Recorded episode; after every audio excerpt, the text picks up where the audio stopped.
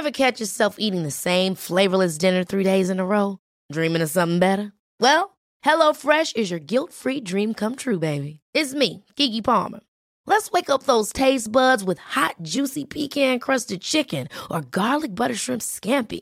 Mm. Hello Fresh. Stop dreaming of all the delicious possibilities and dig in at HelloFresh.com. Let's get this dinner party started.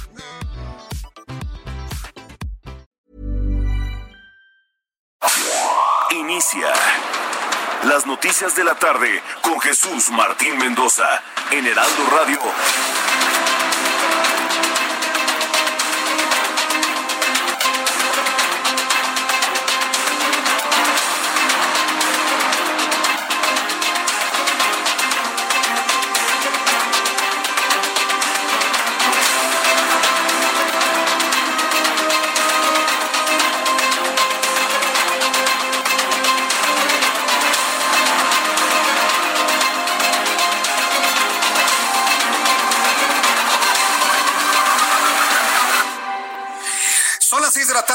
Minuto, hora del centro de la República Mexicana. Les recuerdo que nuestro programa de noticias empieza en punto de las seis de la tarde. Y en punto de las seis de la tarde, tiempo del centro de México, estaré entrando al aire en nuestro programa de noticias en el Heraldo Radio, a través de toda la red de emisoras del Heraldo Radio en la República Mexicana. En el centro del país, Estamos en el 98.5 de FM, 98.5 de FM. Es la emisora de las noticias, la estación de la información del Heraldo Media Group, así que no lo vaya a perder de vista. Es más, dígale a toda la gente que usted conozca que en el 98.5 de FM en el centro del país están todas las noticias y en todas las emisoras Heraldo Radio en la República Mexicana. Súbale el volumen a su radio, le doy a conocer un resumen con lo más destacado. Yo soy Jesús Martín Mendoza y le invito para que me acompañe dos horas de información. Será el próximo viernes 1 de mayo.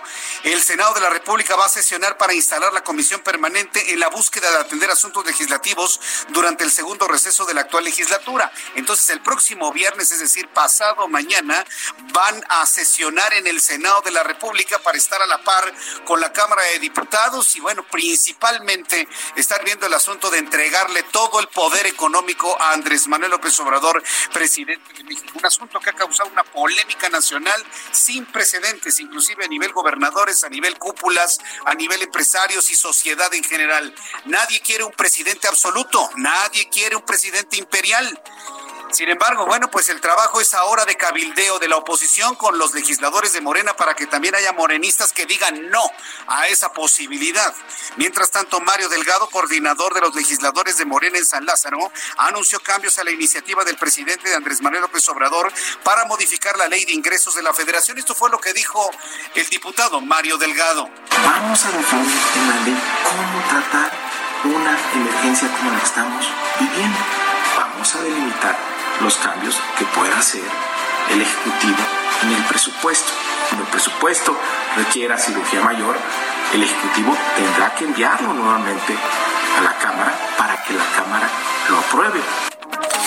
Entonces, bueno, pues esto en un video musicalizadito que hacen precisamente para informar a la población sobre esto, hemos insistido y bueno, quienes saben de este asunto, que no puede el Poder Legislativo quedar despojado de una atribución que es determinar en qué se va a gastar todo lo que en materia de impuestos se obtiene a través de la ley de ingresos. Entonces, bueno, vamos a platicar, voy a platicar con Mario Delgado un poco más adelante para que nos comente en qué términos va, cómo ve, cómo ve la propuesta para que el presidente tenga en las manos todo el dinero que usted y yo pagamos impuestos para gastarlo a discreción sobre todo con el pretexto de que estamos en una situación de emergencia, que el coronavirus y demás. Así que bueno, serán momentos muy importantes para que usted y yo no lo perdamos de vista, por supuesto. También le informo en este resumen de noticias que mañana un grupo de científicos avalados por el presidente de la República, Andrés Manuel López Obrador, presentará una proyección sobre el avance de COVID-19 en el país. Según los datos presentados, se determina si las medidas de confinamiento continúan y bajo qué términos. Esto fue lo que se dijo hoy en la mañana porque se redujo el contagio, se volvió horizontal, se aplastó la curva. Vamos a tener este jueves eh, una nueva proyección de los eh, científicos, tanto los eh, médicos como los que están conduciendo la estrategia en salud como de matemáticos, para que nos den la nueva proyección Mire, yo en lo personal, y le quiero confesar en lo personal, yo ya no escucho a Andrés Manuel López Obrador en las mañanas. Para escuchar mentiras, no es cierto, no se ha aplastado ninguna curva ni está horizontal. Eso es una reverente y redonda mentira de Andrés Manuel López Obrador. Va en crecimiento y todos los días se suman miles de personas contagiadas. Ya el propio eh, Hugo López Gatel aseguró que las personas que eh, están determinadas o murieron por neumonía típica son COVID mientras no se determine lo contrario. Eso lo dijo ayer en la tarde. No es verdad de que la curva está aplastada. Eso es una mentira. Y tengo que decirlo. Yo no me puedo quedar, Jesús Martín Mendoza, en lo personal, transmitiendo algo que no es preciso, algo que no es cierto.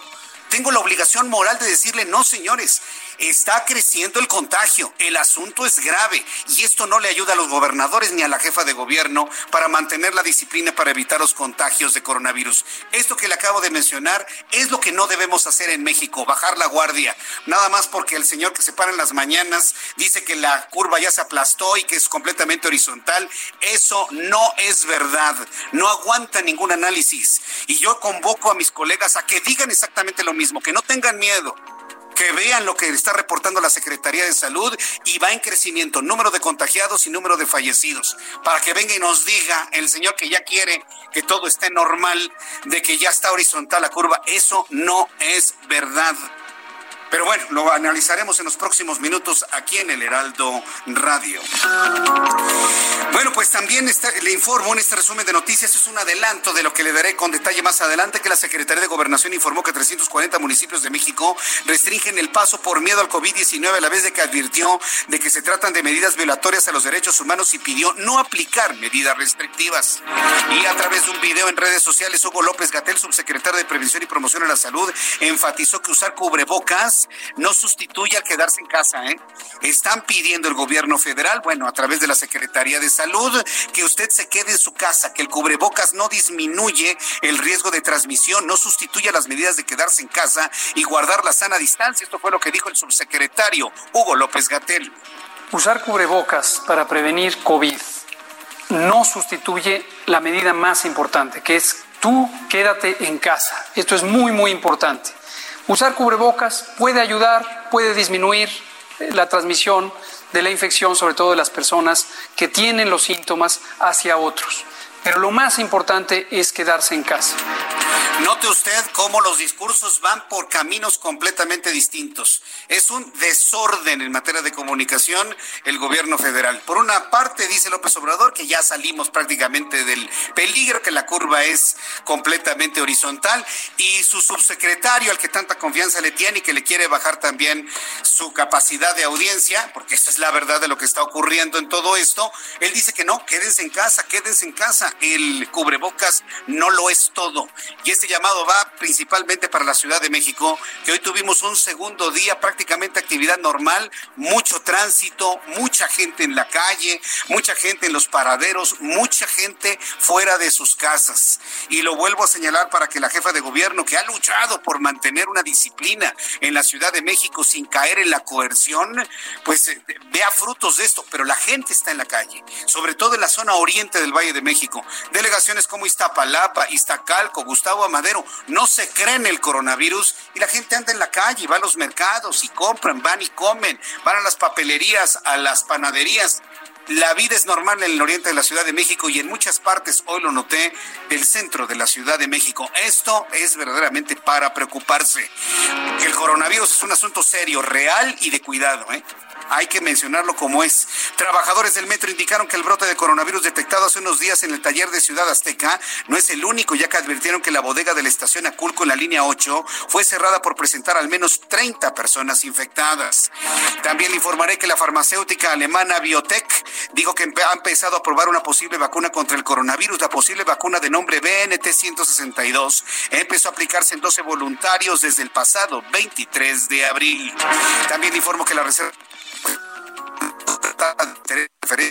sin población y situarla en un rango de 0 a 0.25%. Le tendré detalle todo esto, pero además vamos con nuestros compañeros corresponsales en la República Mexicana y saludo con mucho gusto a Claudia Espinosa, nuestra corresponsal en Puebla. Adelante, Claudia. Así es que saludo con gusto aquí a todos los amigos del Heraldo Media Group. Pues a 604 casos positivos de COVID-19 llegó el estado de Puebla. En solo 24 horas se registraron 38 nuevos contagios, además de 124 personas que han perdido la vida por este fallecimiento. Así lo dio a conocer el secretario de Salud, Jorge Humberto Uribe Telles, quien señaló que bueno, esta cantidad de contagios implica un aumento en un día del 6.7%. Sin embargo, bueno, dentro de las actividades de este día, una enfermera, Dambey Serrano, acudió al ISTEP a brindar pues un apoyo moral a sus compañeros. Vamos a escuchar parte de este mensaje. Cuando las calles están vacías, cuando necesitas abrazar, cuando te apuñala la nostalgia, piensa que todo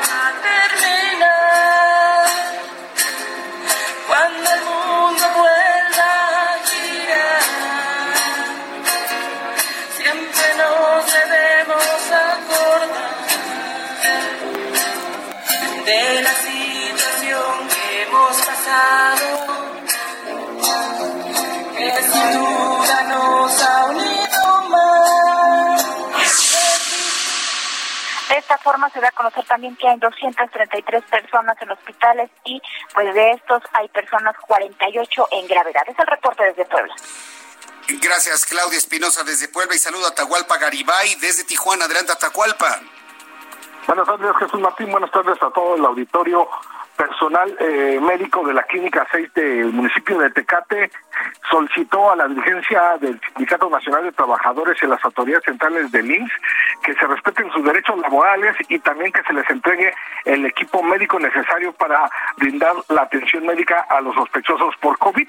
Los médicos y enfermeras del Hospital 6 solicitaron la intervención de las autoridades. Esto después de difundirse en redes sociales un video en donde médicos y enfermeras aseguran que fueron eh, retenidos contra su voluntad la noche de ayer en dicho nosocomio para que atendieran a personal de COVID-19 a pesar de que ya haya concluido su turno. Los trabajadores de eh, la salud también pidieron a la delegada regional del IMSS, de Agarnaga Durante, que se les garantice que podrán trabajar con los insumos y el equipo de protección correspondiente, ya que aseguran que eh, se les está entregando a cuenta gotas los eh, cubrebocas, las máscaras especiales, los, los, lentes especiales, los guantes de nitrilo y los demás enseres que utilizan para atender a los pacientes por COVID-19 en esta clínica 6 del municipio de Tecate, que por cierto ya se encuentra rebasada. Hay 35 camas disponibles y, hay más de 50 pacientes sospechosos de COVID. Inicialmente habían sido enviados al Hospital Regional de Especialidades número uno de Tijuana, pero ya no es suficiente la capacidad. Eh, ese es el problema que estamos ya viviendo en muchas partes de la República. Muchas gracias por este oportuno informe desde Tijuana, Atahualpa. A la orden. Gracias por la información. También le daré a conocer más adelante las reacciones de Porfirio Muñoz Ledo, quien a través de su cuenta de Twitter ha calificado de ignorantes y abusivos a quienes estén pidiendo donar voluntariamente a la fuerza.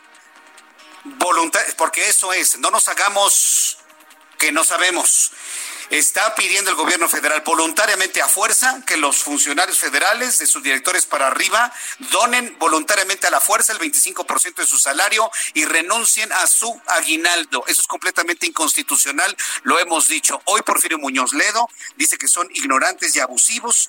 Dice que la secretaria del Trabajo, Luisa María Alcalde, me ha reiterado que nadie está obligado a hacerlo. Nadie está obligado a firmar ningún documento. Así que, trabajador del gobierno federal, no firme nada no firme nada. Si su voluntad es donar una cuarta parte de su salario, una cuarta parte del dinero que usted entrega a su familia, si su decisión es donarlo para comprar cosas para eh, los médicos y enfermeras, hágalo usted de su propia voluntad, pero no firme absolutamente nada. Es, ese asunto es completamente inconstitucional, así lo ha refirmado Porfirio Muñoz Ledo, así se lo ha reiterado la secretaria del Trabajo, Luisa María Alcalde, y esto dará mucha tela de dónde cortar. Al ratito le tengo más detalles de ello. Aquí en la Ciudad de México, mi compañero Daniel Magaña nos tiene información de vialidad. Adelante, Daniel Magaña tardes.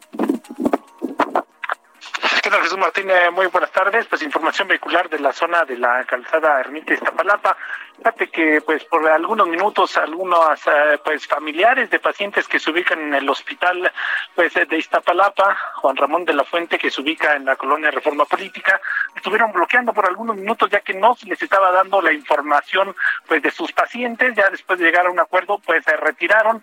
Lo que sí es de que ya empezaba a llover en algunos puntos de la zona sur y también de la zona oriente, así que manejar con precaución, sobre todo las personas que se trasladan en este momento en dirección hacia la zona, pues, también de la de las Torres y se incorpora hacia la zona de la calzada ermita de pues la zona de Constitución de 1917. El reporte, Martín. Muy buena tarde. Muchas gracias por la información, Daniel. Hasta luego. Hasta luego, hasta el ratito. Nuestros compañeros reporteros muy pendientes. Ya empieza a soplar fuerte viento sobre la Ciudad de México que anuncia lluvia. Israel Lorenzano, adelante, te escuchamos. Jesús Martín, efectivamente, ya comienza a soplar de manera fuerte el viento y además tenemos nublados importantes en alcaldías como Venustiano Carranza, Cuauhtémoc, Gustavo Madero, así que bueno, pues no descartamos en los próximos minutos o horas que esté lloviendo aquí en la capital. Por otro lado, Jesús Martín, un importante operativo antidrogas en el barrio de Tepito. Hay nueve personas detenidas, los encontraron con enervantes y armas, y esto ocurre en las calles de Aztecas. La policía mantiene varios filtros de seguridad para evitar que se acerquen los curiosos. Estamos hablando de la alcaldía Cuauhtémoc, que ya es precisamente la colonia Morelos, en donde los efectivos policíacos han detenido a nueve personas en este pues sorpresivo operativo que se lleva a cabo en el barrio Bravo de Tepito. A través del eje norte, la circulación por algunos asentamientos, nada para abandonar esta arteria a partir de reforma y con dirección hacia Congreso de la Unión, hacia Avenida del Trabajo. Aún así, manejar con mucho cuidado. Jesús Martín, la información que te tengo. Muchas gracias por la información, Israel Lorenzana. Hasta luego. Hasta luego. El reloj marca las seis de la tarde con 17 minutos, hora del centro de la República Mexicana. Escuche usted el Heraldo Radio. Le saluda Jesús Martín Mendoza con la información más importante del día de hoy. Y vamos a revisar lo que sucedía un día como hoy, 29 de abril, en México. Abra Marreola. 29 de abril. Esto es un día como hoy en México. 1863 se erige el Estado de Campeche. 1933 se reforma el artículo 83 de la Constitución para prohibir la reelección del presidente. 2009 inicia la cuarentena en México por la epidemia de influenza H1N1, por lo que se ordena suspender labores. Esto fue un día como hoy en México. Muchas gracias, Abraham Arreola. Muchas gracias, Abraham, por recordarnos lo que recordamos un día como hoy, 29 de abril. Que por cierto, muchos agoreros de la desgracia, y, no lo digo desde un punto de vista peyorativo, sino descriptivo y de su condición, han asustado a mucha gente desde hace varios meses de que hoy se acababa el mundo. ¿Sí llegó a escuchar usted eso? ¿Cuántas veces han dicho que se acaba el mundo y que iba a chocar un gran asteroide y que hoy 29 de abril no pasó nada? El asteroide pasó a 6 millones de kilómetros de distancia de la Tierra. Entonces imagínense, estamos hablando de 20 veces la distancia que hay entre la Tierra y la Luna.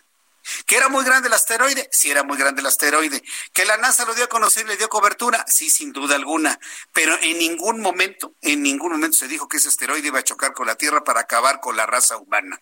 La verdad es que, híjole, siempre en momentos de crisis o en momentos coyunturales no falta el, el pitonizo o la pitoniza que hablan de que va a venir un, una gran catástrofe. Estamos así desde el año 2000, ¿se acuerda? Con lo del cambio de las computadoras y el final del siglo XX desde el año 2000 nos están acabando el mundo y no pasa absolutamente nada. La verdad de las cosas es que el mundo no se va a acabar y nosotros vamos a seguir adelante y vamos a prevalecer como raza humana, no me queda la menor duda. Bien, vamos a revisar las condiciones meteorológicas para las próximas horas. El Servicio Meteorológico Nacional, porque seguimos vivos, o, a menos de que se haya acabado el mundo y empezó uno automáticamente y ni cuenta nos dimos. ¿Quién dijo eso hace algunos años, se acuerdan? Bueno, el Servicio Meteorológico Nacional nos está informando hoy 29 de abril que las condiciones para mañana 30, Día del Niño que se celebra en México, porque es una gran celebración, serán las siguientes. Vamos a tener una República Mexicana pasada por agua. En realidad se van a empezar a generalizar las lluvias en todo el territorio nacional y esa es una muy buena noticia. Lluvias puntuales intensas intensas descargas eléctricas, granizadas y rachas de viento en Tamaulipas y todo lo que es el norte del país, extendiéndose hacia el centro de la República Mexicana. En el más reciente informe meteorológico, el meteorológico, que depende de la Comisión Nacional del Agua, informa que el Frente Frío número 58 va a generar lluvias muy fuertes a puntuales, intensas, acompañadas de descargas eléctricas y granizadas en Nuevo León, en Tamaulipas, en San Luis Potosí, en Puebla y en Veracruz. Frente Frío número 58 recorre noreste, oriente de la República Mexicana, alcanza el centro del país. Canal de baja presión extendido sobre el interior de la República Mexicana que alcanza el Océano Pacífico y el Golfo de México. Ya el meteorológico alcanza a observar al Frente Frío número 58 que se extiende desde el Golfo de México hasta el sureste de la República Mexicana y ya por el norte de la República Mexicana el Frente Frío número 59 parece conformarse en el sur de los Estados Unidos. Ya con estos elementos atmosféricos les doy a conocer rápidamente el pronóstico del tiempo para las siguientes ciudades aquí en la República Mexicana. Amigos que nos están escuchando en estos momentos en Tijuana, Baja California, mucho frío por allá en Tijuana. La temperatura mínima estará en 9 grados, la máxima estará en 17. Amigos en Tamaulipas, también hará algo de frío, sobre todo mucho viento allá en Tamaulipas, temperatura mínima 16 grados, la máxima estará en 24 grados Celsius.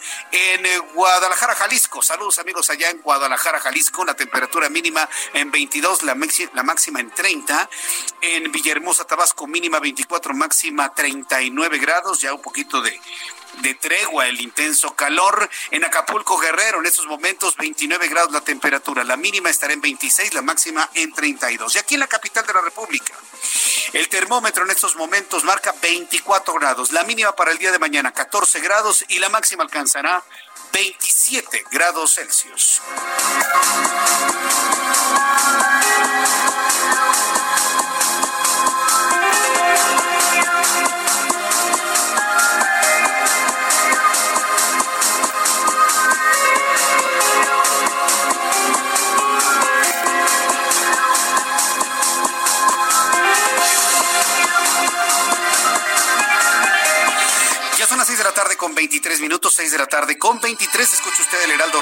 Jesús Martín Mendoza con la información importante del día de hoy.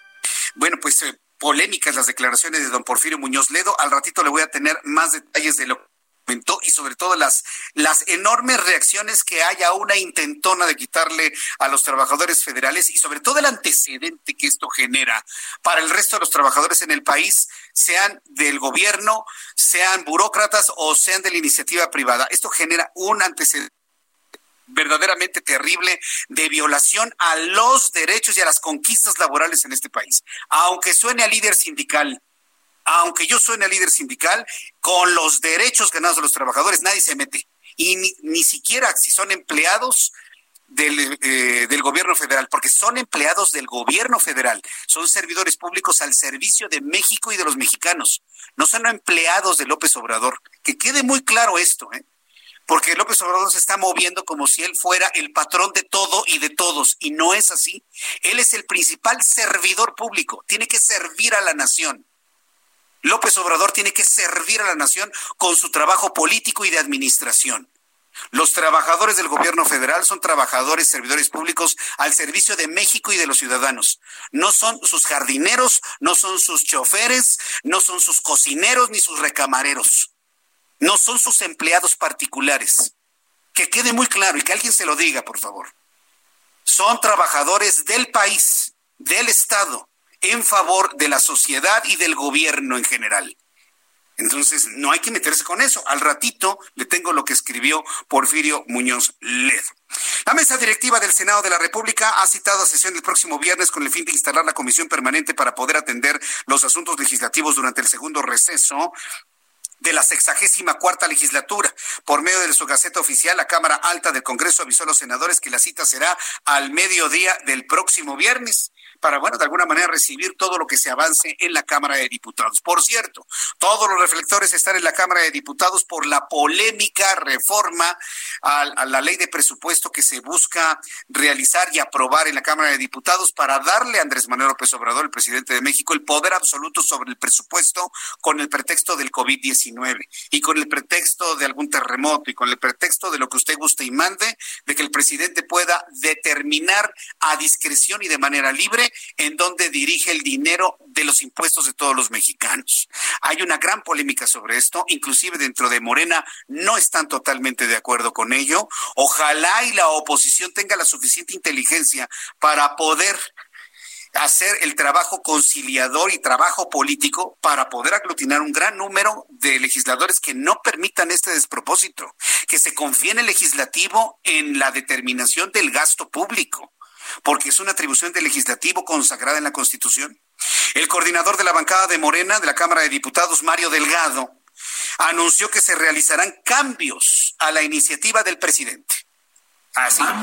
Si yo le estoy diciendo que hay personas que no están totalmente de acuerdo, bueno, pues Mario Delgado ha dicho que, que va a haber cambios, que va a haber adecuaciones, mejoras si usted quiere, ¿no? Pero habrá cambios a la propuesta de López Obrador de modificar la ley de egresos de la federación. Mario Delgado, con quien conversaré un poco más adelante aquí en el Heraldo Radio, destacó que el documento definirá cuándo se dan las condiciones de una emergencia económica y se van a limitar los cambios que pueda realizar el Ejecutivo también, es decir, le van a poner topes pero vamos a ver si eso le gusta al presidente. Eso fue lo que dijo Mario Delgado. Vamos a definir en la ley cómo tratar una emergencia como la que estamos viviendo. Vamos a delimitar los cambios que pueda hacer el Ejecutivo en el presupuesto. Cuando el presupuesto requiera cirugía mayor, el Ejecutivo tendrá que enviarlo nuevamente a la Cámara para que la Cámara lo apruebe. Qué bueno que el presidente eligió esta segunda opción y nos mandó la iniciativa y no actuó discrecionalmente, porque esto nos abre ahora la oportunidad de darle a nuestro país un nuevo marco jurídico para tratar estas emergencias, que el gobierno tenga la posibilidad de actuar con oportunidad, que se garantice la división de poderes y el orden constitucional. Claro, en estas emergencias, si usted quiere, debe participar los tres poderes de la Unión, el legislativo, el ejecutivo y hasta el poder judicial. Pero lo que, lo que pretende Andrés Manuel López Obrador es tener el control él solo del dinero. Por lo menos eso viene en su propuesta. Ya escuchamos a Mario Delgado. Dice que bueno que optó por mandarnos la iniciativa a nosotros, recordando que Andrés Manuel López Obrador, o bueno, el presidente de México, para no decir tanto su nombre, el presidente de la República, pudo haber generado un decreto, ¿eh? Pudo haberlo hecho por decreto y aguántese el que le gustó, el que no le gustó. Vamos a ver cómo va a terminar finalmente esta historia. Después de los anuncios aquí en el Heraldo Radio, le voy a tener lo que escribió Porfirio Muñoz Ledo en su cuenta de Twitter. Voy a leer sus dos mensajes completitos para que los trabajadores del gobierno federal, de niveles de subdirector hacia arriba, pues se apoyen en lo que dice un legislador como Porfirio Muñoz Ledo y en lo que, según él, le ha dicho la propia secretaria del Trabajo, Luisa María Alcalde. Después de los anuncios, regreso con esto. Le invito para que me escriba a través de mi cuenta de Twitter, arroba Jesús Martín MX. Amigos, ¿qué tal? ¿Cómo están? Qué gusto saludarlos nuevamente y bueno, platicar sobre el ejercicio, cómo estamos en esta cuarentena, en esta contingencia. Hay que tener buen ánimo, actitud, pero también un buen cuerpo, porque cuando termine esto debemos de salir espectaculares. ¿Cómo estás, Tony Cerdán? Adelante, cuéntanos, platícanos, háblanos bonito, por favor. Claro que sí, mi querida Moni, feliz de saludarlos y de traerles excelentes noticias a todas estas personas que quieren aprovechar el tiempo de la mejor forma que quieran cambiar su cuerpo, que quieran tener salud, porque si tenemos salud tenemos absolutamente todo. Y ahora que los gimnasios están cerrados y que tenemos que quedarnos en casa, es el momento de recuperar esa figura que siempre hemos querido, de tener la salud bien, bien cuidadita. ¿Qué tienen que hacer? Ahí les va, les voy a contar nuestro secreto, pero lo primero que tienen que hacer es marcar el teléfono 5541 664009. Apúntelo porque este es el secreto, el teléfono que va a transformar su cuerpo y su salud. 5541-664009, porque les quiero enseñar y presentar este plan de entrenamiento completo que se llama Body Crunch Fusion, así como lo escuchan, Body Crunch mm, Fusion. Este es el único gimnasio integral para hacer diferentes ejercicios. Imagínense, van a poder quemar calorías de inmediato, vas a activar la circulación, vamos a oxigenar los pulmones, liberar endorfinas, vamos a andar muy felices. Y es que mira, mi monitita, dos formas de uso. La primera es la bicicleta estática que nos fascina para perder peso, para quemar esa grasita que está de más, esos kilitos. Lo puedes hacer ahorita viendo la televisión, escuchando la música. Es más, yo lo hago y me pongo a leer. Leyendo un libro me pongo a hacer ejercicio. Ay, qué rico. Y bueno, esto de una forma muy fácil en tu casa. Vas a trabajar todo tu cuerpo. Vas a poner al máximo los glúteos, las piernas, Mm. las pantorrillas. Como te digo, el cardiovascular es muy importante Sí. y vamos a poder ver resultados inmediatamente porque vas a darte cuenta que sudas un montón y que te sientes con muy buena energía. Pero Ay, bien. aquellas personas que les gustan los retos, que les gusta el trabajo extra, que quieren tonificar, que quieren ganar volumen, con solo una palanquita, Moni, le vamos a mover al otro sistema que es modo crunch, Ay, que padre. es como forma de remos. Sí. Con esto vamos a hacer trabajo localizado para fortalecer muy bien los hombres, esos brazos, Guau, qué guapos. el pecho, todo el tren superior. Vamos a lograr grandes resultados, resultados y sobre todo, ¿sabes qué? ¿Qué? Abdomen de acero Ay, qué garantizado. bonito, eso me gusta. Y luego, ¿qué más vamos a hacer con este gran aparato que tiene todo en uno? tiene sus beneficios, pero Sí. aparte, por si fuera poco, Moni, tiene un sistema digital que cuenta el tiempo, la distancia recorrida, las repeticiones que llevas, quemas calorías y te va a decir cuántas calorías llevas. Así vamos a poder ir checando cómo vamos evolucionando día con día. Así que tienes una gran motivación que te va a decir, ok, ayer duraste 15 minutos, hoy llegaste a los 20 minutos, ayer quemaste 200 calorías, hoy llevas 400 calorías. Entonces eso está muy padre. Yo les digo que lo usen durante cuatro semanas, 15 minutitos al día y van a empezar a ver grandes resultados. Es más, yo los reto, las personas que marquen ahorita el teléfono que les di 5541 664009 5541 664009 les voy a dar, exacto, les voy a dar la oportunidad de que lo usen durante 30 días. Ok. Si no ven resultados, me lo mandan de regreso y yo les regreso su dinero completito. ¿Te parece? Sí, me parece muy bien porque realmente creo que sí funciona, por supuesto. Por supuesto, claro que funciona. 55 41 66 40 09 y vámonos con la promoción porque Venga, es venga. de súper. Sí. A los que marquen en los próximos 20 minutos les voy a mandar hasta la puerta de su casa en cualquier estado de la República Mexicana el Body Crunch Fusion, no con 10 ni con 20, con 30% de descuento, ¿sí? Como le escucha, Body Crunch Fusion con 30% de descuento los que marquen ahorita el 55 41 66 40 09. Sí. Pero de regalo porque siempre les doy regalo. Sí, sí, sí, por eso me caes bien. Esta, esta parrilla que se llama Mr. Cook para Maravillosa. porciones personales saludables sin una gota de grasa. Híjole, Pero qué ¿sabes bien. qué? ¿Qué?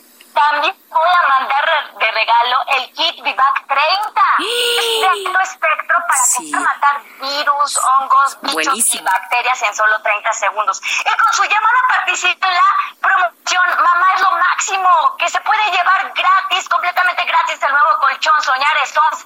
Aquí están los regalos de mamá. No lo piensen más. Marque 55 41 66 40 09. 55 41 66 40 09. ¡Qué promoción, Moni! Maravilloso y además desde este momento corre tiempo. Tony Cerdán, muchas gracias. Gracias, buenas tardes. Igual. Continuamos, amigos. Escuchas a Jesús Martín Mendoza con las noticias de la tarde por Heraldo Radio, una estación de Heraldo Media Group.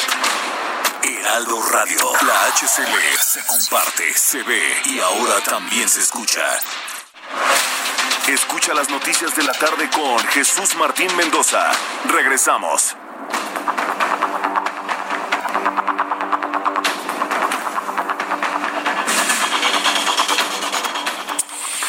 En este momento ya son las 6 de la tarde con 37 minutos, hora del centro de la República Mexicana, aunque sople el viento eh, y ya llueve en algunos puntos de la República Mexicana y sobre todo aquí en el centro del país, pero la temperatura aquí en la Ciudad de México la tenemos en 24 grados Celsius. Bien, vamos al tema de Porfirio Muñoz Ledo y vamos por partes.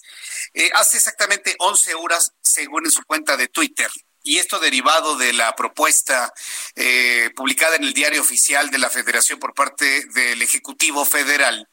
pues ha prestado toda una gran cantidad de críticas, también hasta de burlas, sobre todo porque no tiene ninguna sustancia jurídica lo que apareció en el diario oficial de la Federación. Yo no entiendo por qué el diario oficial permitió publicar algo que no tiene sustancia, cuando el diario oficial de la Federación debe ser total y absoluta 100% credibilidad jurídica en lo que se publica. Pero pues mire, cuando alguien dice lo que se tiene que hacer y los demás le tienen miedo, pues suceden cosas como estas.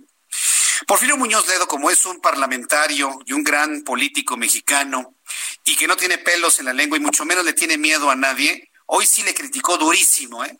a las instancias de gobierno que están ya sacando sus cartas para los empleados en el 25% de su salario y les arrebatan, claro, bajo el concepto de donación voluntaria, pero usted y yo sabemos que esa fuerza, con la amenaza de, de correrlos o ya no tener trabajo, eh, dejar en la mesa su aguinaldo. Imagínense un padre de familia que sabe que el aguinaldo es fundamental para el fin del año y disfrutarlo con la familia, y ahora la amenaza porque la cuarta transformación, como ellos le llaman, y a mí me choca el nombrecito, este determina que hay que quitárselos, ¿no? Porque es un mensaje político a los más pobres.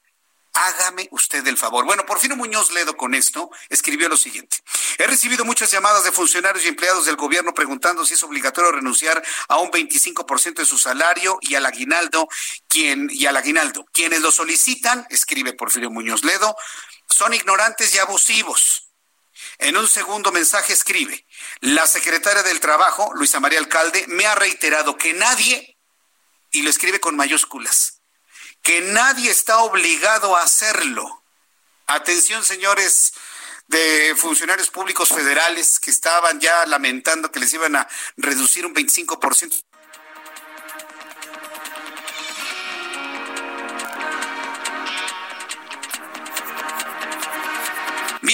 marca las seis de la tarde con 41 minutos. Perdón, amigos de toda la República Mexicana que me escuchan a través de la radio. Disculpen ustedes, porque seguíamos acá en YouTube. Tuvimos un problemita técnico de esos que pasan, sobre todo cuando sopla el viento y se va la energía eléctrica y demás, pero ya estamos nuevamente de regreso con usted. No vaya a creer que por la información que le estoy compartiendo alguien me apagó. No, no, de ninguna manera. Entonces le estaba yo platicando lo siguiente. Los tweets de Porfirio Muñoz Ledo. Creo que quedó al aire completo el primero, ¿no? Donde califica de ignorantes y abusivos a quienes están proponiendo quitar el 25% del salario de subdirectores hacia arriba en el gobierno federal y quitarles el aguinaldo. En un segundo mensaje de tuit dice lo siguiente. La secretaria del Trabajo, Luisa María Alcalde, me ha reiterado que nadie y lo escribe con mayúsculas, está obligado a hacerlo. Esa solicitud es ilegal y debe ser denunciada ante la autoridad. Los invito a unir el poder ciudadano contra autoridades corruptas. Esto fue lo que escribe Porfirio Muñoz Ledo. ¿A quién se refiere con autoridades corruptas? ¿A quién se referirá con autoridades corruptas? ¿A las secretarías de Estado que por órdenes de presidente están pasando una hojita para que la gente firme? ¿Esas son las autoridades corruptas? ¿O a quién se referirá Porfirio Muñoz Ledo con eso? Hace unas horas, Porfirio Muñoz Ledo vuelve a escribir, me satisface el consenso entre los grupos parlamentarios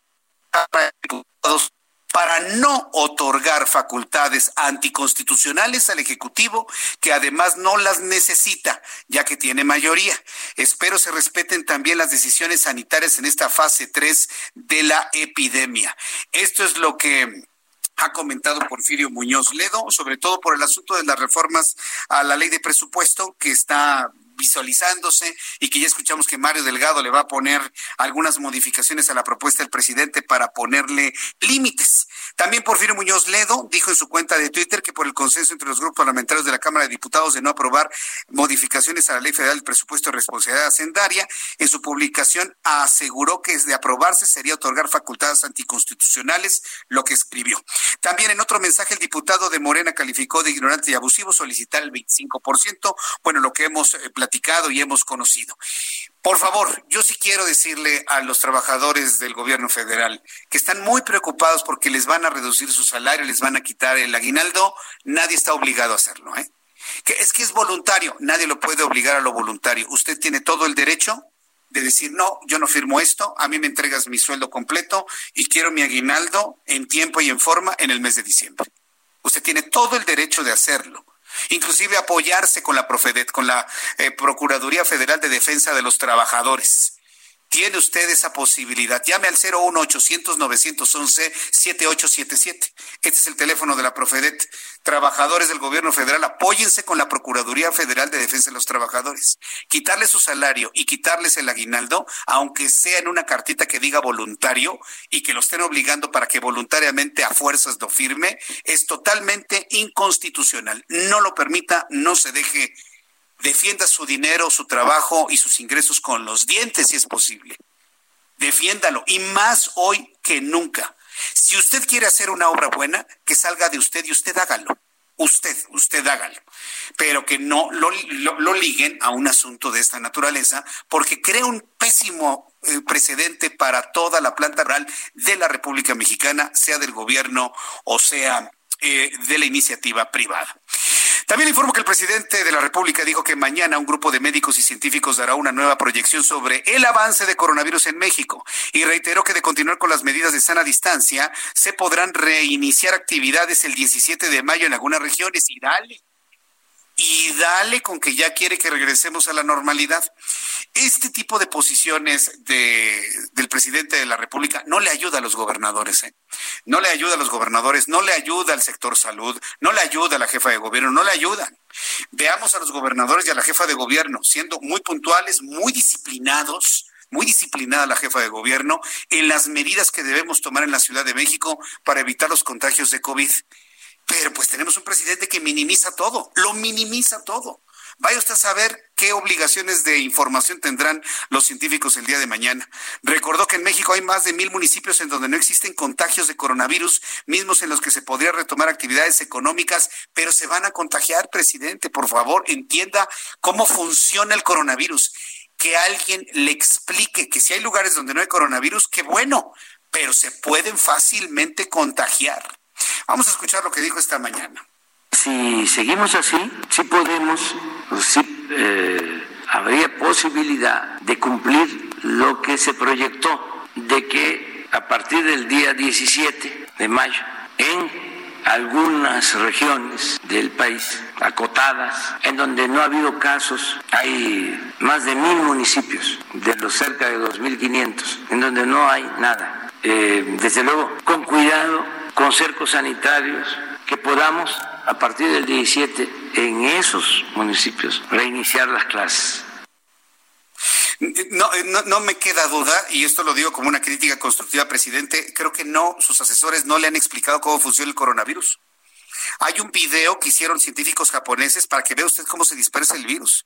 O los municipios que no tienen coronavirus, señor presidente, no están para reiniciar actividades. Yo no entiendo por qué no hay alguien que le diga así al presidente. No están para iniciar actividades, están en peligro de contagiarse, están en peligro de que les llegue el coronavirus. Entonces, porque está en este momento el proceso de contagio acelerado en el resto de la República Mexicana. No funciona al revés. No, no, no los municipios que no tienen van a limpiar de coronavirus el país. Es al revés. Está creciendo. Se están cerrando los puntos en donde no lo había y lo empieza a ver. Entonces, yo sí quisiera decirle a Hugo López Gatel, que ha de estar ya a punto de entrar a su conferencia a las 7, que le explique al presidente que los municipios que no tienen coronavirus no están en posibilidades de iniciar el trabajo. Hay que cuidarlos para que no les llegue. Si empiezan con la normalidad, les va a caer el coronavirus y mucho más fuerte de lo que puede suceder. La verdad es que yo, yo no sé si es culpa o no culpa, si se hace o no se hace, pero no entiende cómo funciona el coronavirus. Digo, a lo largo de todas estas semanas, quienes no lo sabemos, porque yo no soy ningún médico experto ni infectólogo, pero hemos hecho entrevistas suficientes para entender cómo se dispersa el virus en las microgotas de saliva de las personas. Entonces, verdaderamente sorprende esa posición.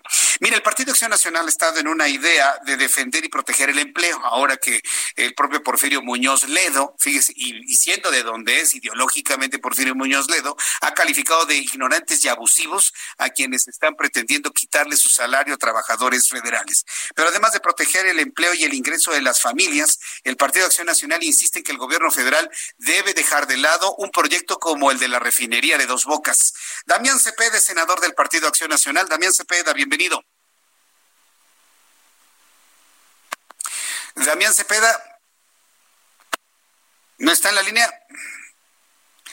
A ver, bueno, en unos instantes vamos a estar eh, con Damián Cepeda, que es, es, uno de los voceros del Partido de Acción Nacional con quien platicamos de manera regular. Estimado Damián Cepeda, bienvenido, buenas tardes. ¿Cómo estás? Buenas tardes, un gusto en saludarte, a ti y a los que nos escuchan. Bien, entonces, ¿cuál es la propuesta del Partido de Acción Nacional para proteger el empleo eh, para las familias? Fíjate que el día de hoy tuve oportunidad de, de participar en este encuentro que se convocó en el Consejo Coordinador Empresarial y, y, pues muchos otros que han existido, ¿no? En donde se está buscando, ¿no? Alternativas concretas para apoyar el empleo y cuidar la fuente de ingreso. Y yo regresaba al tema central que he platicado varias veces contigo, eh, del ingreso básico universal. Y permítame cambiar un poco el enfoque para eh, argumentarlo. Eh, es impresionante el dato de gente que al cierre de abril va a haber perdido su empleo en México. O sea, esto ya dejó de ser algo que va a pasar para algo que ya está pasando. Un millón de personas. O sea, un millón de personas es el estimado que para ahorita, unos días, en cuanto acabe abril, van a haber perdido su empleo formal en este país. ¿De dónde saco el dato? No lo invento, es un dato, un estimado oficial. O sea, la Comisión Nacional de Salarios Mínimos hace unos días salió a decir que tan solo en abril esperan 700 mil pérdidas de empleos formales. Y si le sumas a esto el dato que ya habían dado de marzo y primer semana del mes, de más de 300 mil, pues te da el millón. Y vamos empezando, pues. Ahora, esos son formales. Imagínate los millones de informales que lo no, están bueno. perdiendo. Entonces, un poco la reflexión que yo quiero hacer es la siguiente, como que parece haber coincidencia, bueno, un seguro de desempleo, algunos estados lo hacen, y yo lo que digo es, está bien, qué bueno que al que pierda el empleo lo puedas apoyar, pero debería de ser la prioridad o lo más inteligente es evitar que se pierda ese empleo. Y otra vez, lo que hace falta es que el Estado mexicano garantice un ingreso básico parejo para todos los mexicanos. ¿Cuál es la propuesta? 3.207 pesos, que es la línea de bienestar mínima que marca el Coneval. No resuelve la vida, pero es un mínimo para alimentarse, para tener un ingreso parejo. Al informal, como que todo el mundo parece aceptarlo muy fácil, decir, bueno, tiene razón, no tienen un patrón que pague, este, pues no, le están cerrando la actividad, sí, que les dé el recurso el gobierno. Y al formal como que cuesta un poco más de trabajo comprenderlo y déjame tratar de explicarlo. Eh, los formales trabajan, la gran mayoría, casi ocho de cada diez, en una micro, pequeño, mediana empresa. O sea, pequeños negocios, no el gran empresario. Esos pequeños negocios está probado que si no tienen ingresos, no pueden subsistir. O sea, no, no les no, da. Eso nos queda claro. ¿No? Entonces, si tú les dieras un ingreso básico parejo a todos, apoyaras al trabajador y apoyaras a la empresa porque le permites sustituir total o parcialmente el salario. Correcto. Pero a ver, una pregunta, Damián, perdón que lo interrumpa. ¿Qué, ¿Qué tanto está en consenso esa propuesta con la mayoría en el Senado o con la mayoría en la Cámara de Diputados? Porque ese es el problema. Yo he notado que hay ideas muy buenas por parte de la oposición, muy buenas, y que pueden significar el, la salvación, pero hay un presidente que le ordena a las mayorías en el legislativo en este momento qué hacer, qué decidir, qué votar. Digo, hoy hay una excepción con Mario Delgado en la Cámara de Diputados que le quiere poner diques a la propuesta de la ley de, presupuesto, pero en realidad, ¿qué, ¿qué trabajo están haciendo ustedes? De consenso, de convencimiento, inclusive a las mayorías de Morena, para que les aprueben estas buenas ideas, Damián, porque se quedan como ideas en entrevista y a la mera hora los de Morena hacen lo que quieren y una buena propuesta se queda nuevamente en el cajón. Es lo que no debería de pasar. Desgraciadamente la realidad numérica en las cámaras es una por una, digamos, mayoría artificial que tienen, porque no tuvieron el voto de tanto porcentaje de la población, tienen mayorías. Mira, sí en términos conceptuales yo noto bastante consenso. O sea, tú hablas en corto con legisladores y demás, en foros ya lo están empezando a decir, ellos mismos están proponiendo otras medidas similares y creo que más o menos es aceptado. El problema ya es cuando no lo quieren votar. ¿Por qué? Pues porque le tienen miedo al jefe, pues, ¿no? Y que les dice no le muevan. Salió hace algunos días pues claramente el mensaje, incluso diciéndolo abiertamente, que les habían pedido, pues que no hacer reformas que no fueran contempladas por ellos mismos, por la presidencia. Necesitamos doblar esa resistencia. Por eso hay que continuar hablando una y otra vez con las propuestas específicas, mostrando cómo otros países lo están haciendo cada día más, mostrando cómo si no se actúa el daño va a ser muy grave, mostrando cómo este sufrimiento que van a tener ese millón de personas que están perdiendo el empleo era evitable, pues. Y yo creo que la realidad, más la presión, los va a doblar. Y al final van a tener que aprobarlo, porque mira, ellos se defienden en que sus programas sociales alcanzan. La verdad es que no es así. No, Déjame, no, no alcanza. Te doy unos datos. Adultos mayores, qué bueno que lo tenga ahorita, pues, ¿no? Porque es una transferencia y un apoyo, pero son 7 millones de personas. Todas las becas, preprimaria, primaria, secundaria, prepa, la carrera, son 10 millones de personas, nada más que son personas que no están en la población económicamente activa. Qué bueno que se les dé el apoyo, pero ya contaba la familia con eso, más el salario, pues, o sea, no le estás pegando al que dejó de trabajar ahorita. Y luego el Jóvenes Construyendo es un millón de personas. Total, son 18 millones de personas. Sí, nomás que somos más de 120 millones de mexicanos, pues, y hay 54 millones de personas que trabajan. Y a esos no les está llegando nada. Por Sí. eso insistimos y hay que presionar. Bien, pues va- vamos a estar muy, muy pendientes ahora, a ver si hay espacio, ¿no? En esta sesión que se está convocando para el próximo viernes, a ver si entra, ¿no? Esta propuesta, Damián, y vamos a estar muy pendientes a, a- a ver si entra, ¿no? O no. Cada ocasión que ellos quieran tener una ocurrencia, yo lo que creo es que nosotros tenemos que decir, se debe de sesionar, pero para apoyar económicamente y en salud a los mexicanos, no para estas ocurrencias que además pues, le van a hacer un daño a la división de poderes de este país. ¿Qué momentos tan difíciles políticamente tenemos en México, Damián Cepeda? Y hoy más Que que no nos nunca, gane la, otra. Bueno, sí, pero la otra mitad de mexicanos está esperando acciones muy intensas por parte de la oposición, por muy mermada que esté de- desde el punto de vista numérico en el legislativo. Hoy más que nunca se necesitan los equilibrios en este país y yo duda. hago votos porque así lo logren ustedes. Muchas gracias por este tiempo, Damián Cepeda. Muchas gracias a ti por la oportunidad.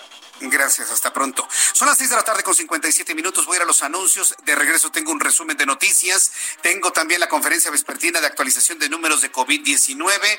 Está usted escuchando el Heraldo Radio. Yo soy Jesús Martín Mendoza. Vamos a los anuncios y regreso enseguida. A ustedes que nos escuchan en esta su estación favorita, amigos del Heraldo Radio, en este programa maravilloso, paren la oreja, préndase el siguiente número porque de verdad que nos puede salvar de contagiarnos. Vamos a platicar con Adri Rivera Melo sobre una máscara que realmente me encanta, me gusta, es la original y nos protege muy bien, Adri. Así es, Moni, se llama máscara hospitalar y nos va a proteger sobre todo contra el COVID-19. Eso. Máscara hospitalar cuenta con ergonometría especial, tiene una mica especial desarrollada para centros de salud y bueno, tiene un resorte que está reforzado, así es que no te estamos vendiendo cualquier cosa. Claro Máscara hospitalar se puede lavar con agua y con jabón, con alcohol también. Su mica tiene una garantía de hasta seis meses de durabilidad. Súper. Sí, y bueno, esta es la máscara que se utilizó en Wuhan, China, con muy buenos resultados en el combate a la pandemia. Es muy importante hacer compras de calidad, Moni, en es, estos así es. momentos.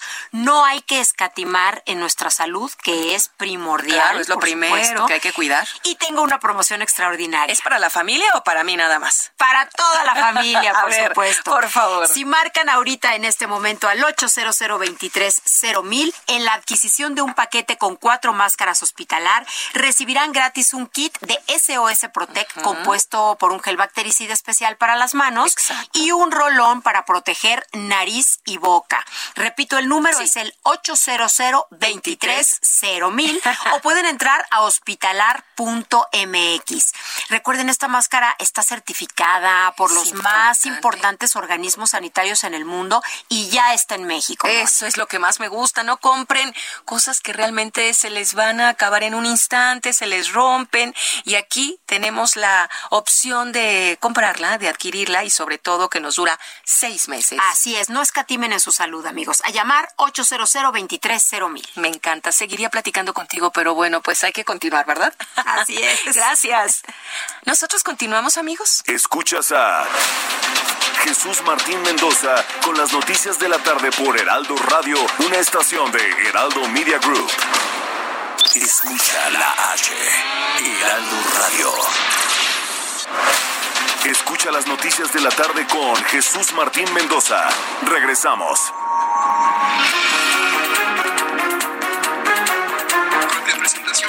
Y después Son las 7 con 3, las 19 horas con 3 minutos, hora del centro de la República Mexicana. Ha iniciado hace unos instantes la conferencia vespertina sobre coronavirus.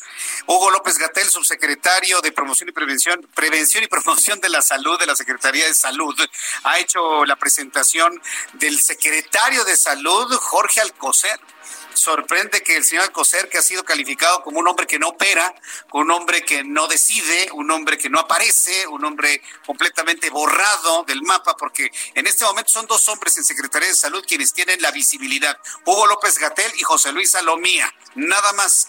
Hoy, por primera vez en la conferencia vespertina, aparece Jorge Alcocer, que es un hombre que, insisto, no ha aparecido en nada del coronavirus, nada. Es más, aquí me han preguntado, ¿tenemos secretario de salud?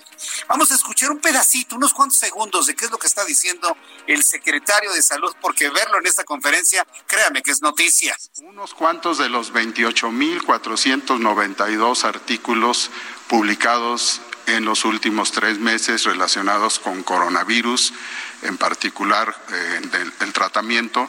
Y el objetivo que tengo es más o menos darles un panorama y ver eh, cómo está el sistema inmune, que es el encargado de enfrentar a este, eh, a este virus.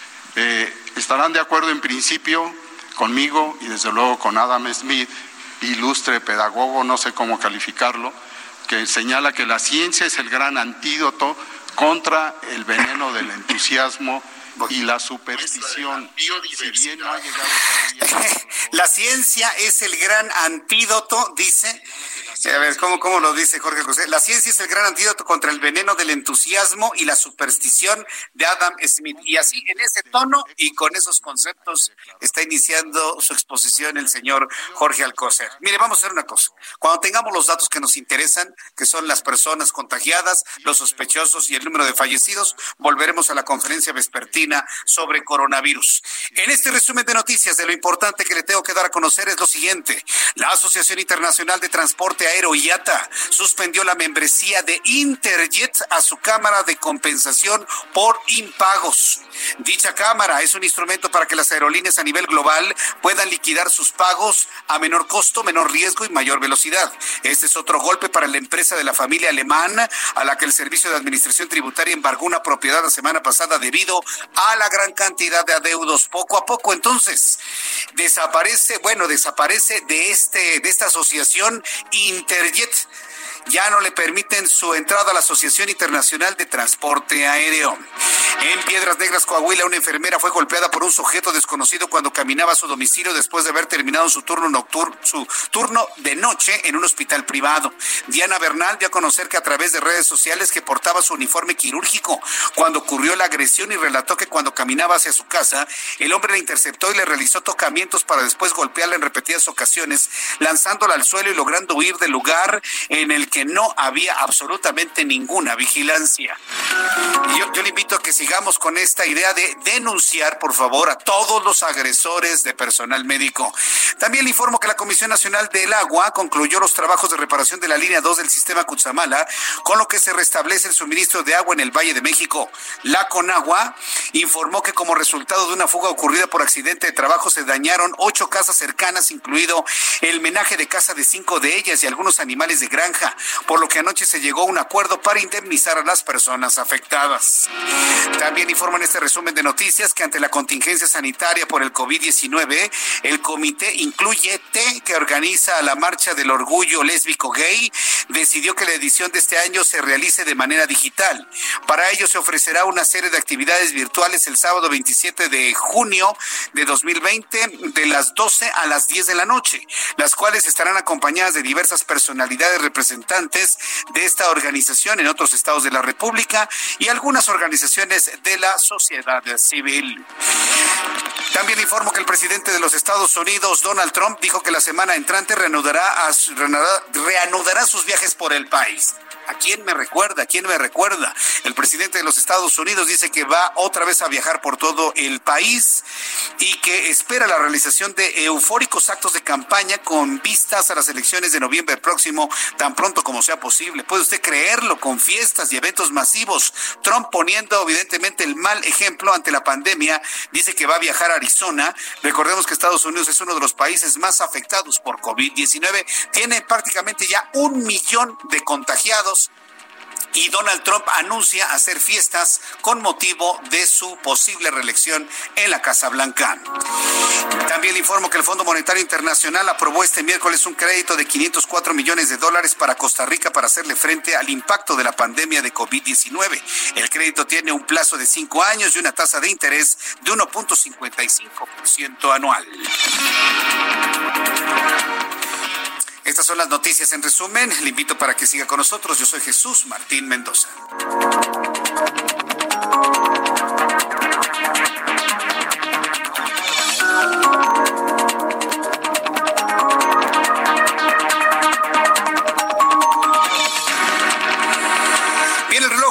Que son las siete con nueve, las 19 horas con nueve minutos, hora del centro de la República Mexicana. Escucha usted el Heraldo Radio. Yo soy Jesús Martín Mendoza y le acompaño con información.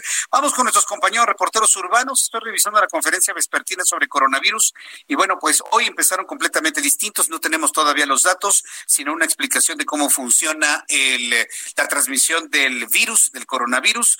La exposición, sin duda, científicamente es interesante, que por cierto, está basada en algunas experimentaciones japonesas que he comentado al inicio de nuestro programa, pero sin duda interesante. En unos instantes le doy a conocer los datos que da a conocer la Secretaría de Salud. Vamos con nuestro compañero reportero, Daniel Magaña. Daniel Magaña, ¿en qué zona de la ciudad te encuentras? ¿Ya empezó a llover donde tú estás?